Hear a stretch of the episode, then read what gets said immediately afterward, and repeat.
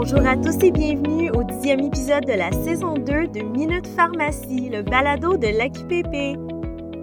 Notre contenu est destiné aux équipes qui travaillent en pharmacie communautaire.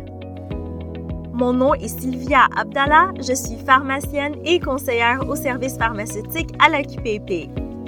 Aujourd'hui, le 13 novembre 2023, on va résumer nos bulletins des deux dernières semaines et on répond à la question d'un auditeur. Cette semaine, on parle entre autres de l'enquête salariale annuelle, du gap numérique et de la sortie d'un document sur l'histoire du projet pilote Paxlovid. Avec le temps froid qui est arrivé et le risque des infections respiratoires qui augmente, on veut revenir sur la distribution d'autotests de dépistage de la COVID-19. Les trousses d'autotests gratuites en pharmacie sont seulement destinées aux personnes admissibles à la gratuité dans le cadre d'une initiative gouvernementale dans l'intérêt de la santé publique. Elles doivent donc être soumises à la RAMQ et la réclamation doit être acceptée avant la distribution. Pour vous aider à déterminer si un patient est admissible à la gratuité, on vous rappelle de consulter l'algorithme de la QPP à ce sujet sur monpharmacien.ca. On vous rappelle aussi que votre jugement clinique a priorité dans chaque situation. Pour ce qui est des autotests payants commandés pour la clientèle non admissible à la gratuité, ils peuvent être vendus à cette clientèle-là selon votre prix de vente établi. Et on vous rappelle que les autotests obtenus gratuitement du gouvernement ne peuvent pas être vendus en aucun cas à une clientèle non admissible à la gratuité. Vous connaissez bien le guide des salaires de l'AQPP. C'est un outil très pratique qui est constitué avec les informations que vous nous fournissez. Donc, on compte sur votre participation pour l'édition de cette année.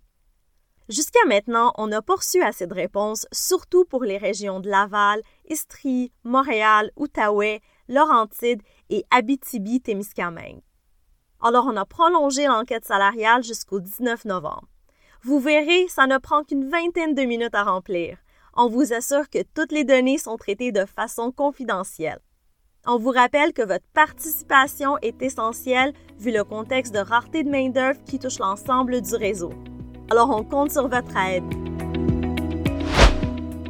Maintenant, voici quelques nouvelles concernant le GAP. Dans les prochaines semaines et jusqu'au 15 décembre, les GAP vont migrer vers le GAP numérique et la plateforme intervenant. Donc, pour tous les gaps, les patients seront en file d'attente virtuelle. Ils seront rappelés dans un délai maximal de 36 heures une fois que la demande est soumise au GAP. Ça veut dire que l'inscription au GAP va se faire par deux portes d'entrée, soit par le téléphone en composant le 811 puis en choisissant l'option 3, soit par le GAP numérique en ligne. Donc, le patient va avoir un formulaire à remplir qui va le diriger vers une ressource alternative ou vers la liste de rappel du GAP. D'ailleurs, ce n'est pas au personnel de la pharmacie de remplir le formulaire du GAP numérique avec les patients. Les patients qui auront besoin d'aide pourront en obtenir de la part d'un agent de Service Québec qui va remplir le formulaire web avec eux. Pour ça, ils doivent composer le 811 et choisir l'option 3. Quant au corridor de référence entre la pharmacie et le GAP, il va être maintenu selon les modalités actuelles sur chaque territoire. Le congrès de la QPP arrive à grands pas. L'événement a lieu cette semaine, le jeudi 16 et le vendredi 17 novembre. Pour ceux qui ne sont pas encore inscrits, vous allez pouvoir le faire en ligne à l'adresse congrès L'équipe a bien hâte de vous voir. La semaine dernière, Accessa était très fier de lancer la publication d'un document qui retrace l'histoire du projet pilote Paxlovid. C'est un projet auquel 933 pharmaciens ont participé et qui a été réalisé en collaboration avec STI Technologies, une filiale d'IQVIA et Vigilance Santé. Votre intérêt et votre réponse positive au projet ont permis de collecter des données terrain dépersonnalisées en lien avec l'utilisation réelle du médicament et ces informations-là ont été remises à l'INES au début de 2023, donc un an après le début de l'étude.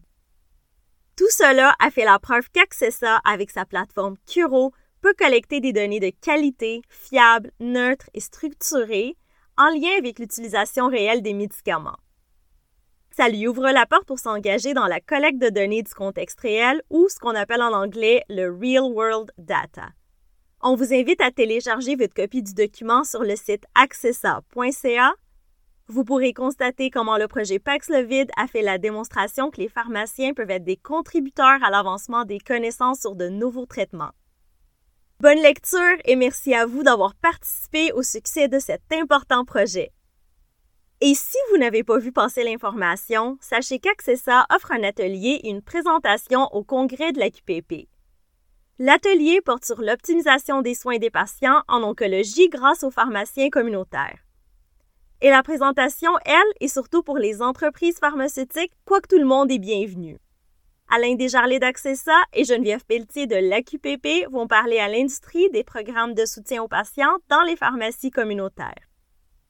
Vous pouvez aussi rencontrer l'équipe d'Accessa au kiosque numéro 600 pour en apprendre plus sur leurs 18 programmes de soutien aux patients ou sur le Real World Data. Pour la question d'un auditeur, on nous a demandé si certaines assurances collectives et fédérales pouvaient accorder une offre vaccinale plus étendue que celle prévue au PIC. Comme vous le savez, pour les vaccins PQI, les critères d'admissibilité à la gratuité sont différents d'un vaccin à l'autre. C'est important de toujours se référer au protocole d'immunisation du Québec, le PIC, pour déterminer les critères d'éligibilité pour un vaccin donné. C'est la fameuse lettre G au PIC. Donc, pour les patients qui répondent aux critères d'éligibilité, il faut leur administrer un vaccin PQI provenant de la santé publique et la vaccination va être gratuite pour ce patient. Vous allez donc facturer le service à la RAMQ. Dans certains cas, des patients ont une assurance privée ou fédérale qui peut leur offrir une couverture de vaccin en dehors du programme québécois d'immunisation, le PQI. Un exemple récent ça au fédéral est le Shingrix.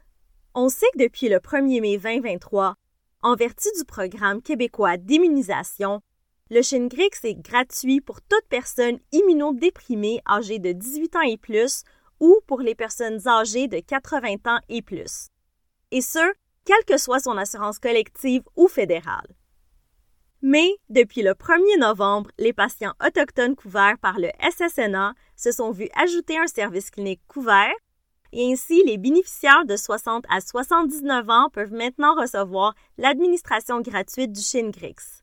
Donc, pour ces patients-là, on pourrait réclamer le Shingrix au privé puisqu'il est sur la liste des médicaments couverts par le SSNA, en plus des frais d'administration négociés dans le cadre du programme des SSNA. Je vous laisse donc le lien vers un bulletin qui explique les modalités de remboursement à la fin du balado. J'espère que cela vous apporte plus de précision quant à la couverture des vaccins. C'est ce qui conclut ce dixième épisode de la saison 2 du balado Minute Pharmacie de l'AQPP. On vous rappelle de consulter les ressources de l'AQPP pour rester bien informé. N'hésitez surtout pas à nous faire part de vos questions et commentaires. À bientôt!